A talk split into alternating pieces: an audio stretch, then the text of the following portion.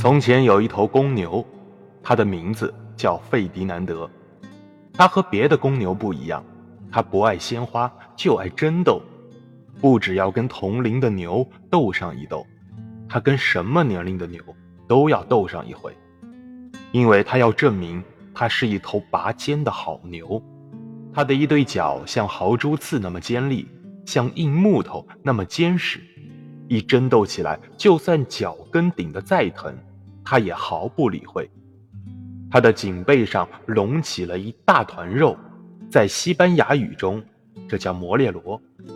一旦准备要争斗，这团摩列罗就凸得像一座小山似的。他总是动不动就要争斗上一回。他的一身皮毛又黑又亮，他那对眼睛也十分的明净。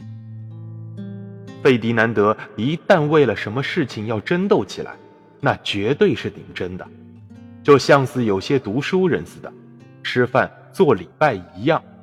他一争斗起来，就要争个你死我活。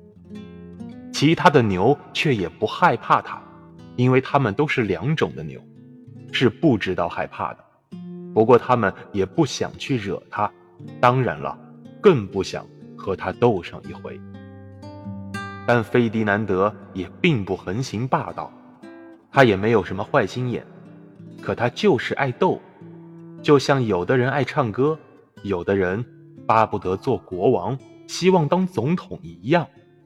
其实对于斗这件事情，他根本就没有什么想法，因为争斗是他的天职，是他的本分，是他生命的快乐所在。